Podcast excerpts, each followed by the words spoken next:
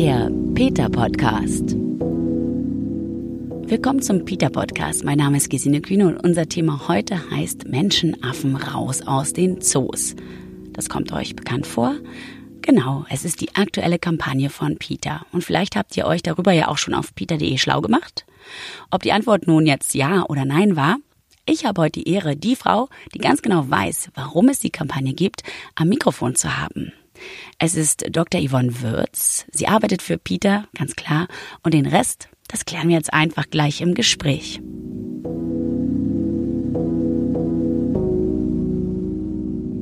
Willkommen, Yvonne, im Peter Podcast, schon zum zweiten Mal. Ich freue mich. Ja, hallo. Du äh, bist ja mit Grund zum zweiten Mal dabei. Du hast eine ganz besondere Expertise. Du bist Biologin, du kennst dich sehr gut mit Tieren aus ähm, vor allem auch mit Verhalten von Tieren. Und das letzte Mal, als wir gesprochen haben, da ging es ja wirklich so um, ja, man kann schon fast sagen, so Störungen bei Tieren, die in Gefangenschaft gehalten werden. Ähm, darauf will ich ganz kurz persönlich hinaus. Macht es denn eigentlich auch was mit dir persönlich? Also wenn ich mich die ganze Zeit mit diesem Thema auseinandersetzen würde, ähm, wie schrecklich das den armen Tierchen so geht, Verzweifelt man da nicht dabei? Ja, das ist schon grundsätzlich auch ein Thema. Also bei uns allen, auch bei Peter natürlich. Ähm, wir alle sehen jeden Tag schlimme Bilder und da muss man dann irgendwie versuchen, damit klarzukommen, natürlich psychisch. Ähm, wobei ich immer für mich persönlich finde, ähm, in meinem Bereich, im Zoo- und Zirkusbereich, natürlich, da geht es den Tieren auch sehr schlecht. Ähm, aber ich sehe wenig, wen, viel weniger schlimme Bilder als beispielsweise die Kollegen, ähm, die Whistleblower-Meldungen ähm, bearbeiten ähm, oder die Bilder aus Schlachthöfen, äh, aus ähm, Tierhaltungen ähm, analysieren, auswerten müssen. Ähm, und von daher denke ich mir dann immer, ich kann mich eigentlich noch glücklich schätzen, dass ich nicht diese ganz extrem krassen Bilder wirklich Tag für Tag sehen muss. Wir sprechen ja heute aus einem ganz gewissen Grund. Es gibt nämlich ähm, eine neue Kampagne bei Peter. Könntest du die kurz erklären? Genau, ähm, unsere Kampagne äh, Menschenaffen raus aus Zoos. Ähm, da möchten wir uns dafür einsetzen, dass die Menschenaffenhaltung in deutschen Zoos beendet wird. Teil ähm, Slogan auch dieser Kampagne ist ungerecht, nicht artgerecht. Das äh, fasst es eigentlich auch sehr schön zusammen. Das heißt, Menschenaffen sind ja im Tierreich unsere nächsten Verwandten. Sie sind uns sehr, sehr ähnlich. Auch, ja, weil du gerade jetzt aufs Verhalten kamst. Ähm, Menschenaffen können wirklich auch geradezu depressiv werden und mhm. sie verstehen auch, ähm, was das Leben in Gefangenschaft bedeutet, dass sie wirklich ihr Leben lang eingesperrt sind und äh, man sieht, was das mit den Tieren macht. Sie leiden extrem, sie zeigen sehr häufig Verhaltensstörungen und ähm, werden unter dem Vorwand oder Deckmantel des Artenschutzes in Zoos gehalten. Aber letztendlich geht es darum, dass die Tiere ähm, natürlich auch Besucherlieblinge sind. Es trägt aber letztendlich nichts dazu bei, dass es den Menschenaffen in ihrem natürlichen Lebensraum besser geht. Und deshalb fordern wir eben ein Ende der Haltung von Menschenaffen in Zoos. Du hast gerade schon sehr wichtige Punkte gesagt. Also der Begriff Menschenaffe, der kommt ja nicht von ungefähr. Du sagst, sie sind uns im Verhalten sehr ähnlich. Ähm, die DNA gleicht sich ja auch sehr. Ähm, gibt es noch einen Definitionspunkt, warum der Menschenaffe Menschenaffe heißt? Also biologisch betrachtet, ähm, das ist ja vielleicht auch jedem ein Begriff, die Systematik, also die Einordnung von Tierarten. Das hat ja auf verschiedenen Ebenen, ähm, wird das so eingeordnet, also Arten, Gattungen, Familien und so weiter. Und da ist es eben so, die ähm, Familie der Menschenaffen oder auch Hominiden, da zählen wir Menschen genauso dazu wie die anderen Menschenaffen, muss man eigentlich korrekterweise sagen, also Gorillas, Orang-Utans und Schimpansen. Ähm, biologisch betrachtet sind wir eben eine Familie. Gorillas, Schimpansen, Orang-Utan. Das sind die definierten Menschenaffen, aber den anderen Affen geht es ja vermutlich auch nicht gut im Zoo. Also ihr beschränkt euch da jetzt nicht nur auf, auf die drei. Ähm, natürlich setzen wir uns auch grundlegend dafür ein, dass die Tierhaltung in den Zoos beendet werden sollten. Ähm, jetzt in der aktuellen Menschenaffenkampagne geht es uns aber auch schon darum äh, zu zeigen, dass äh, ja, Menschenaffen eben zu den Tierarten gehören, die ganz besonders stark leiden unter der Gefangenschaft und ähm, durch unsere Ähnlichkeit ist das eben ein sehr, sehr guter Ansatzpunkt, ähm, auch vom ethischen Standpunkt natürlich. Also warum ähm, finden wir es in Ordnung, dass wir Schimpansen zu einem lebenslänglichen ähm, Aufenthalt in Gefangenschaft verdammen. Das ist ungerecht. Und ähm, das möchten wir beenden. Ich habe von dir einen Artikel geschickt bekommen, wo es um einen Menschenaffen geht, der mit Holzstücken nach BesucherInnen wirft und der jetzt dafür bestraft wird. Was ist das perfide an der Nummer? Ja, es zeigt natürlich, äh, wie die Tiere auch beeinflusst werden von den Zoobesuchern und dass da versucht wird, die Tiere an diese schlechten Haltungsbedingungen anzupassen. Also dieser Gorilla ähm, reagiert vor allem auf Kameraobjektive beispielsweise. Man weiß nicht genau warum und auch vor allem äh, auf, auf Besucher, die auf so einer Art Plattform von oben heraus auf das Außengehege schauen können. Dazu habe ich auch äh, vor kurzem dann gelesen, dass man das eigentlich auch weiß, dass Gorillas das überhaupt nicht mögen, beispielsweise wenn man von oben herab auf sie schaut. Also äh, das zeigt ja auch schon mal, ähm, warum bauen die Zoos überhaupt ihre Anlagen so. Die Tiere haben dann teilweise auch nicht ausreichende Rückzugsmöglichkeiten. Und jetzt in diesem Nürnberger Tiergarten, da ähm, soll das dann so gehandhabt werden, dass Fake-Zoo-Besucherinnen sich da positionieren und dass das Tier dann daran gewöhnt wird auch und diese Menschen dann nicht darauf reagieren, wenn sie beworfen werden, damit er sich das abgewöhnt. Das heißt, er wird quasi manipuliert, damit es den BesucherInnen besser geht, also dass, dass sie quasi aus der Gefahr sind. Genau, man möchte ja trotzdem ähm, ermöglichen, dass man die Tiere da, ähm, ja eigentlich muss man wirklich sagen, angaffen können und wie es den Tieren dann dabei geht, das ist dann natürlich zweitrangig. Wie geht es denn den Tieren generell im Zoo? Sie sind in Gefangenschaft, sie sind meistens in viel zu kleinen Gehegen, egal welcher Art, welcher Art sie angehören. Ähm, was passiert bei denen im Verhalten im Kopf? Wie wirkt sich das auf deren Leben aus? Gerade Verhaltensstörungen sind bei Menschenaffen ein riesengroßes Problem in Gefangenschaft. Da gibt es auch eine Studie jetzt nur mal als Beispiel, also unter anderem, da wurden 40 Schimpansen in sechs verschiedenen zoologischen Einrichtungen in, ähm, in den USA und in Großbritannien untersucht. Und alle diese 40 Schimpansen haben mindestens eine Form an abnormalem Verhalten, also einer Verhaltensstörung gezeigt. Die Wissenschaftler in dieser Studie haben eben ganz, ganz klar gesagt, das ist für Tiere in Zoogefangenschaft ist das im Prinzip normal oder nicht außergewöhnlich, dass sie Verhaltensstörungen zeigen. Da gibt es ganz verschiedene Sachen, die man beobachten kann. Ähm, in der Studie war jetzt das häufigste, was beobachtet wurde, ähm, dass die Tiere ihren eigenen Kot gegessen haben. Das wurde zwar auch schon in der Natur beobachtet, aber sehr, sehr selten. Das heißt, in Gefangenschaft wird das deshalb als Verhaltensstörung gewertet, weil das viel, viel häufiger vorkommt. Dann gibt es noch andere Verhaltensstörungen, beispielsweise, dass die Tiere sich erbrechen und ihr Erbrochenes dann wieder aufnehmen. Ähm, sie verstümmeln sich selbst, also sie fügen sich Verletzungen zum Beispiel an Händen oder Füßen zu, sie reißen sich die Haare aus, sie wippen apathisch ständig hin und her. Und das ist zum Teil so krass, dass die Zoos ähm, das auch ja, versuchen zu unterbinden und auch natürlich zu vertuschen. Das ist ja auch für die Zoobesucherinnen nicht schön.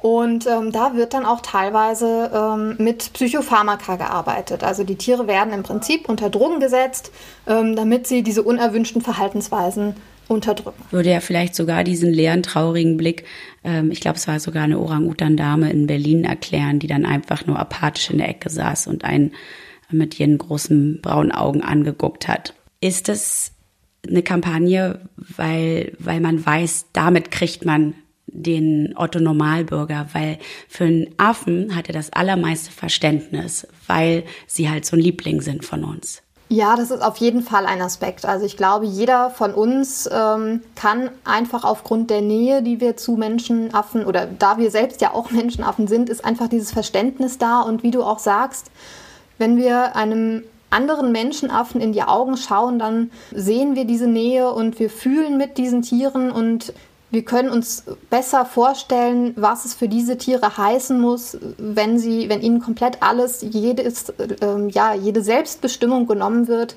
wenn sie ähm, zwischen Zoos hin und her gekarrt werden zu Zuchtzwecken, wenn sie ihr Leben hinter Gittern verbringen, können wir uns vorstellen, wie schlimm das für uns auch wäre. Und von daher ist das vielleicht ein äh, ja, sehr guter Startpunkt, um den Menschen zu zeigen, warum Tiere nicht in Zoos gehören. Es gibt ja diese Umfrage vom Meinungsforschungsinstitut INSA und über 40 Prozent der Deutschen ähm, wollen tatsächlich nicht, dass, dass Affen in Gefangenschaft leben. Das ist ja schon mal eine ganz gute Zahl. Das ist fast die Hälfte der Bevölkerung. Ähm, ist das noch ein bisschen weiter definiert? Sagen die so, ja, aber wenn sie ein größeres Gehege hätten oder vielleicht in so einem Affenpark in, im Wald in Deutschland wohnen, dann geht das schon. Hauptsache, wir können sie noch angucken gehen, weil die Kinder müssen ja auch was lernen. Das hat jetzt die Umfrage natürlich nicht so abgefragt. Also klar, die Frage war jetzt, ähm, befürworten Sie ein Ende der Zucht und Haltung? Und da ist eben ähm, zumindest die relative Mehrheit schon mal ähm, dafür, dass das äh, aufhören sollte. Und das ist ja schon mal wirklich ein schönes Zeichen auf jeden Fall.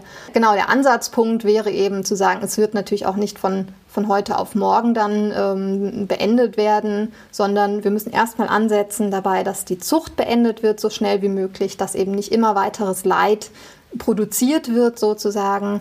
Und nach und nach können die Haltungen dann auslaufen. Und die schlimmsten Haltungen müssten als erstes beendet werden und da Tiere eventuell auch an Auffangstationen überführt werden. Es gibt ja, also deswegen habe ich gerade so dieses absurde Konstrukt gesponnen, dass die dann in irgendeine Station in den Wald kommen, damit die Kinder Hauptsache noch die Affen angucken gehen können. Es gibt ja wirklich dieses Argument, das hatte ich auch letztens gerade erst im Freundeskreis. Wo sollen denn Kinder lernen, welche Tiere es gibt? Da können sie im Zoo können sie sich die ja wenigstens mal angucken. Ja, und im Zoo sehen dann die Kinder die Orang-Utans, die auf blankem Betonboden depressiv sitzen, die vielleicht noch sich erbrechen und ihr Erbrochenes dann wieder essen, ähm, wo dann die Kinder anfangen zu heulen ähm, und überhaupt nichts lernen über das Leben eines Orang-Utans im Regenwald. Also das ist absolut kein Argument, ähm, wenn man das mal vergleicht. Orang-Utans verbringen die meiste Zeit im Regenwald hoch oben in den Bäumen. Man sieht nicht im Zoo, ja, wie die Orang-Utans in Freiheit leben. Orang-Utans sind ja eigentlich einzelgängerisch. Mütter verbringen natürlich auch die Zeit mit ihren Kindern sehr lange zusammen, aber in der Regel äh, sind die Tiere einzelgängerisch und in Zoos wird da keine Rücksicht drauf genommen. Es werden trotzdem die Tiere in Gruppen zusammengeschmissen. Es gab ja auch dieses Unglück in Krefeld. Da ist das Affenhaus abgebrannt das hat ja tatsächlich auch wieder, das ist ja, das ist ja wirklich das, das Krasse. Die ganze Nation schreit auf, oh Gott, oh Gott, das Affenhaus ist abgebrannt, ne?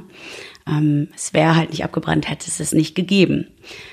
Und dann wird Geld gesammelt für ein neues. Da verstehe ich dann nicht, wo die 40 Prozent der Deutschen sind, die sagen, aber Affen gehören doch nicht mehr in Gefangenschaft. Also irgendwie scheinen wir doch immer so mit zweierlei Maß zu messen.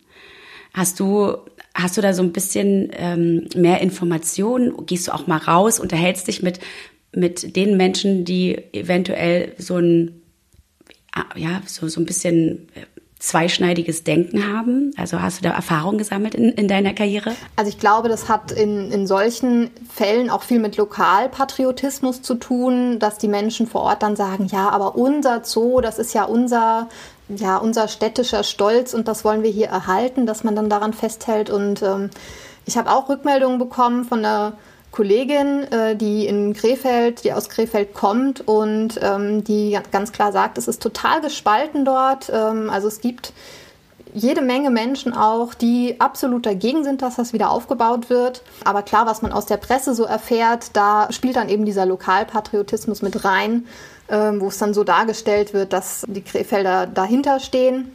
Mich macht da besonders traurig, dass nach so einem Unglück dann wirklich Spendenaktionen gestartet werden, äh, aufgerufen wird, ähm, Spenden für den Zoo zu sammeln, damit man ein neues Tiergefängnis dort bauen kann, statt dass man sagt, gut, diese, diese Tiere liegen uns so sehr am Herzen, also sammeln wir Spenden und geben das direkt an den Naturschutz vor Ort. Also es gibt beispielsweise Orang-Utans in Wiederauswilderungsstationen. Also das sind dann Tiere, ähm, die zum Beispiel, wo die Mütter getötet wurden, die verwaist sind oder die verletzt aufgefunden wurden.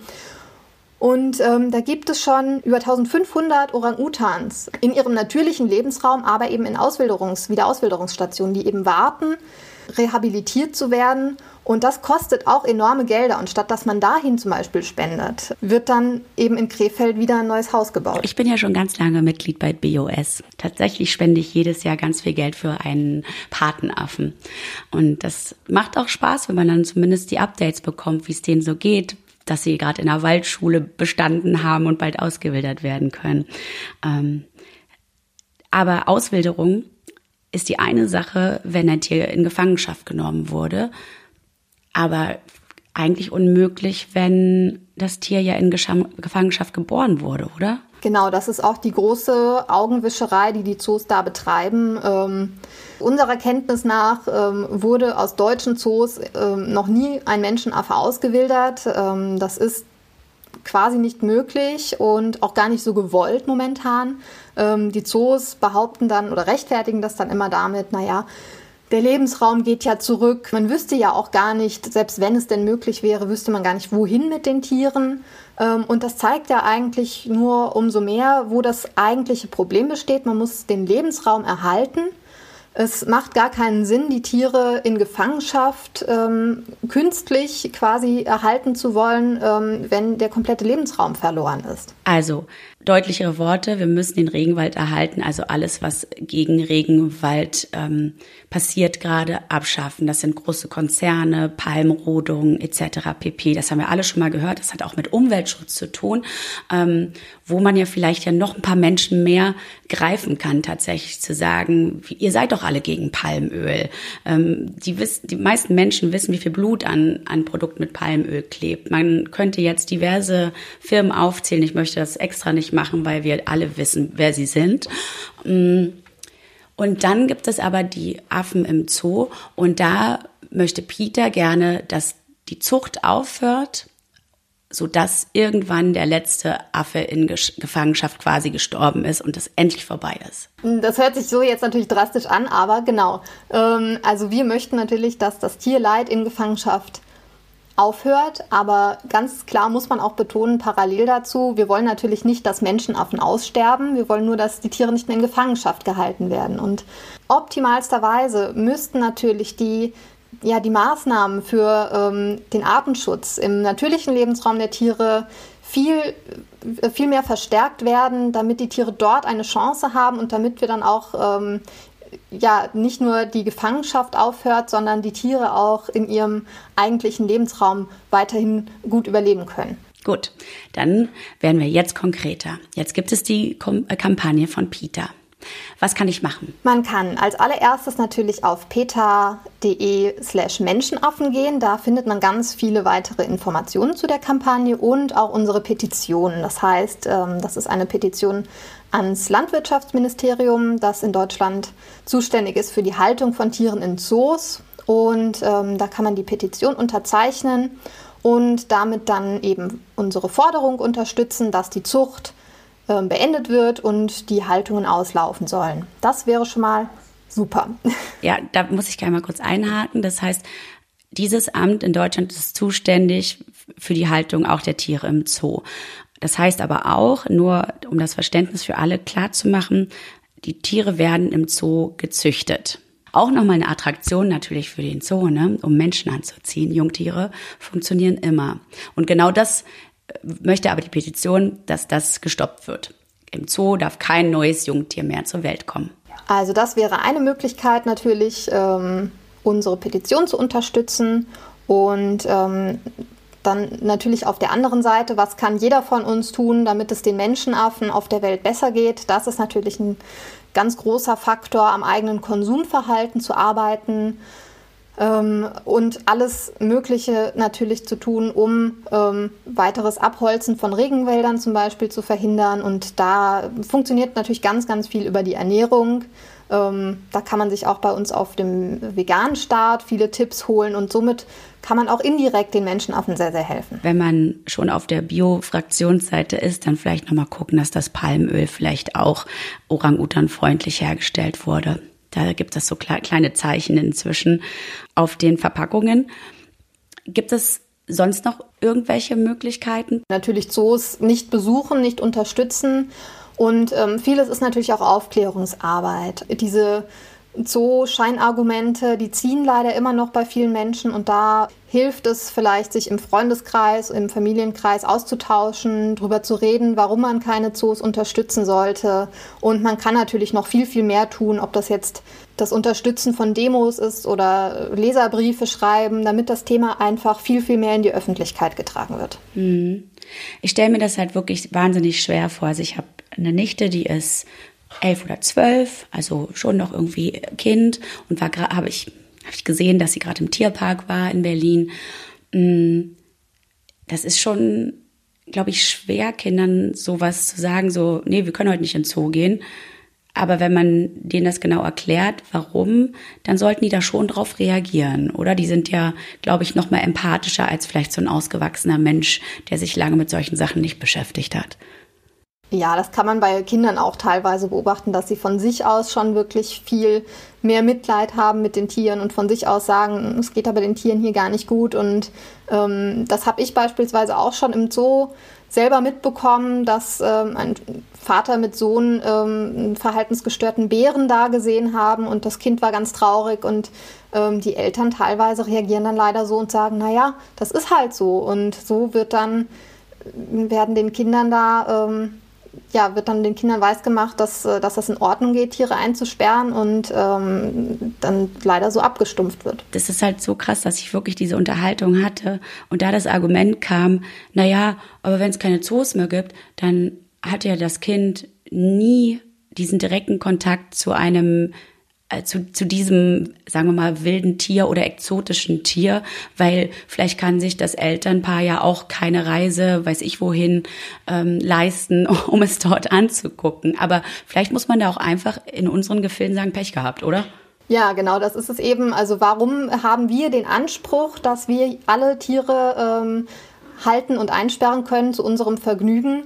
Und im Grunde genommen, ähm, wenn man sich auch anschaut, woher kommen Zoos, so, genau so sind sie ja auch gestartet als ja, Menagerien, als Statussymbole auch von, ähm, von Königen und ja, als Vergnügungseinrichtungen, äh, wo dann exotische Tiere aus aller Welt angekarrt wurden, weil die Menschen damals natürlich keine anderen Möglichkeiten hatten, wie wir heute über Dokumentationen und so weiter. Und so hat das seinen Ursprung gefunden. Und damals kamen die Tiere als Wildfänge angekarrt noch, ähm, die ihrer Heimat entrissen wurden. Und ähm, erst dadurch, dass äh, diese Wildfänge durch das Washingtoner Artenschutzabkommen verboten wurden, da mussten die Zoos dann überhaupt erst ihre Zuchtprogramme gründen, weil sie eben nicht mehr den Nachschub von außen bekommen konnten. Ich muss gerade so ein bisschen an den Pfleger aus dem Berliner Zoo denken, der damals sich um den Eisbären Knut gekümmert hat. Der war ja so eine Berühmtheit geworden. Ne? Und ich glaube auch so ein Sympathieträger, weil er halt so in den Fernsehbildern, das, was man gesehen hat, sehr liebevoll mit diesem kleinen Eisbärbaby umgegangen ist.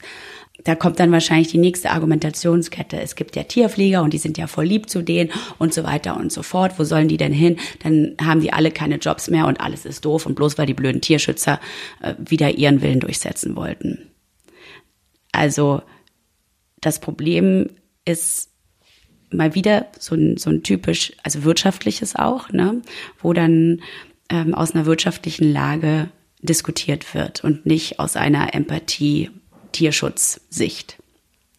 Wie kann man denn da, vielleicht hast du da noch Tipps, weil du ja schon lange Tierschützerin auch bist, wie kann man denn da sachlich, überzeugend und gut argumentieren, so dass man vielleicht wirklich so ein Hardliner irgendwie noch ja erweichen kann.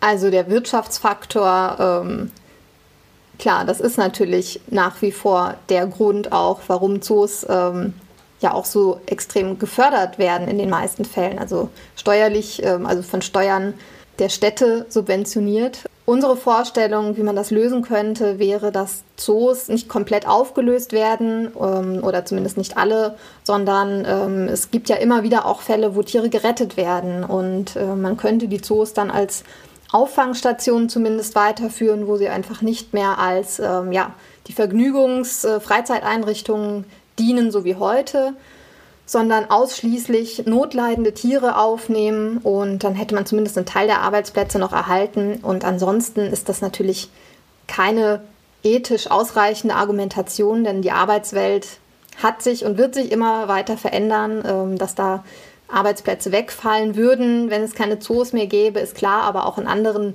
Bereichen wird sich ja immer viel ändern und ähm, das kann kein Grund sein, um Tierleid weiter zu akzeptieren. Wir wissen, also einmal klar, bei den Menschenaffen ist es so offensichtlich, dass, dass Tiere denken und fühlen und halt äh, in, in Sachen Gorilla, Schimpanse, Orang-Uta auch nochmal sehr, sehr ähnlich zu uns fühlen. Wir hatten ja auch in dieser zweiten Staffel der Peter Podcast-Reihe das Gespräch mit, mit Carsten Brensing, der ja das, das Kinderbuch, wie, was Tiere denken und fühlen, geschrieben hat. Der sagte, dass es wichtig ist, Kinder frühzeitig genau damit zu konfrontieren, dass Tiere Schmerz spüren, dass sie denken können eigenständig, dass es nicht nur Manipulation oder, oder Konditionierung ist, was da passiert. Klar, das funktioniert auch, aber das ist noch eine andere Geschichte. Und er sagte auch, dass das in der Schule schon ganz anders beigebracht werden muss. Das heißt eigentlich, dass wenn ich jetzt zum Beispiel frische PädagogInnen in meinem Umfeld habe, wäre das vielleicht auch ein guter Move, so aktivistischer Move, mit denen ins Gespräch zu kommen und zu sagen, hey, du wirst Biologielehrerin in der ersten Klasse, lass uns mal über Tiergefühle und Tierdenkweisen sprechen. Vielleicht möchtest du das deinen SchülerInnen so beibringen, dass sie nämlich von alleine merken, wenn es dann heißt von der Klassenlehrerin aus, wir gehen in den Zoo, sagen die Hälfte, nee, möchte ich nicht so gerne. Also wir müssen eigentlich auch an das Bildungssystem ran. Ja, das wäre natürlich auch eine super Sache, da von, von Grund auf die Empathie mehr zu fördern. Das versuchen wir ja natürlich auch über unser Peter Kids Programm. Und das ist, sehe ich auch so. Das ist ganz, ganz wichtig, dass man, dass man Kindern nicht die Empathie versucht abzutrainieren, indem man sagt, das ist normal, das haben wir schon immer so gemacht. Das ist ja genauso, ähm, ob das jetzt ums Einsperren von Tieren in Zoos geht oder ums Fleischessen. Ähm, Kinder haben von Natur aus noch sehr, sehr viel Mitgefühl für Tiere und das sollte man fördern und nicht unterdrücken. Gibt es da irgendwie auch Möglichkeiten von euch aus oder als sich an Peter zu wenden? Sagen wir mal, jetzt hören äh, Pädagoginnen zu, die sagen, ich habe da aber irgendwie noch überhaupt gar keine Ahnung, wo fange ich denn an?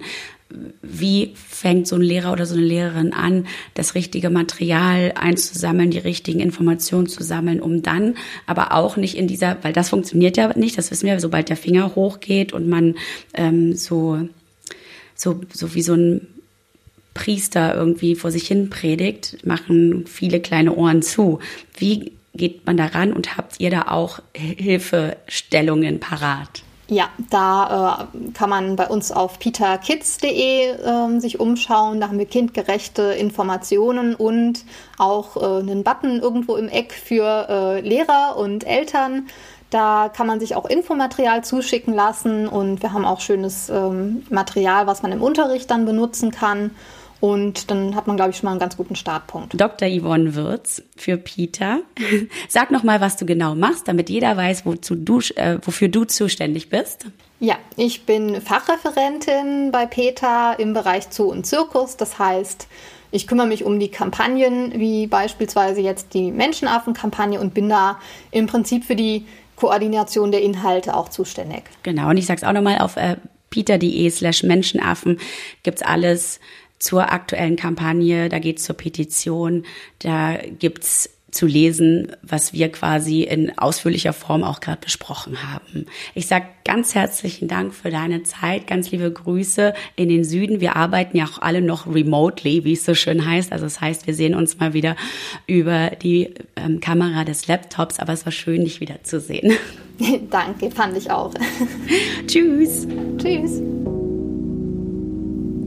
Das war also mein Gespräch mit Dr. Yvonne Würz. Schaut doch einfach mal auf peter.de nach, guckt unter dem Reiter Kampagnen. Da findet ihr auch diese Menschenaffen raus aus den Zoos-Kampagne. Bestellt euch einfach gern Infomaterial generell so zum veganen Leben. Macht bei Veganstart zum Beispiel mit. Mein Name ist Gesine Kühne und in vier Wochen hören wir uns hier wieder.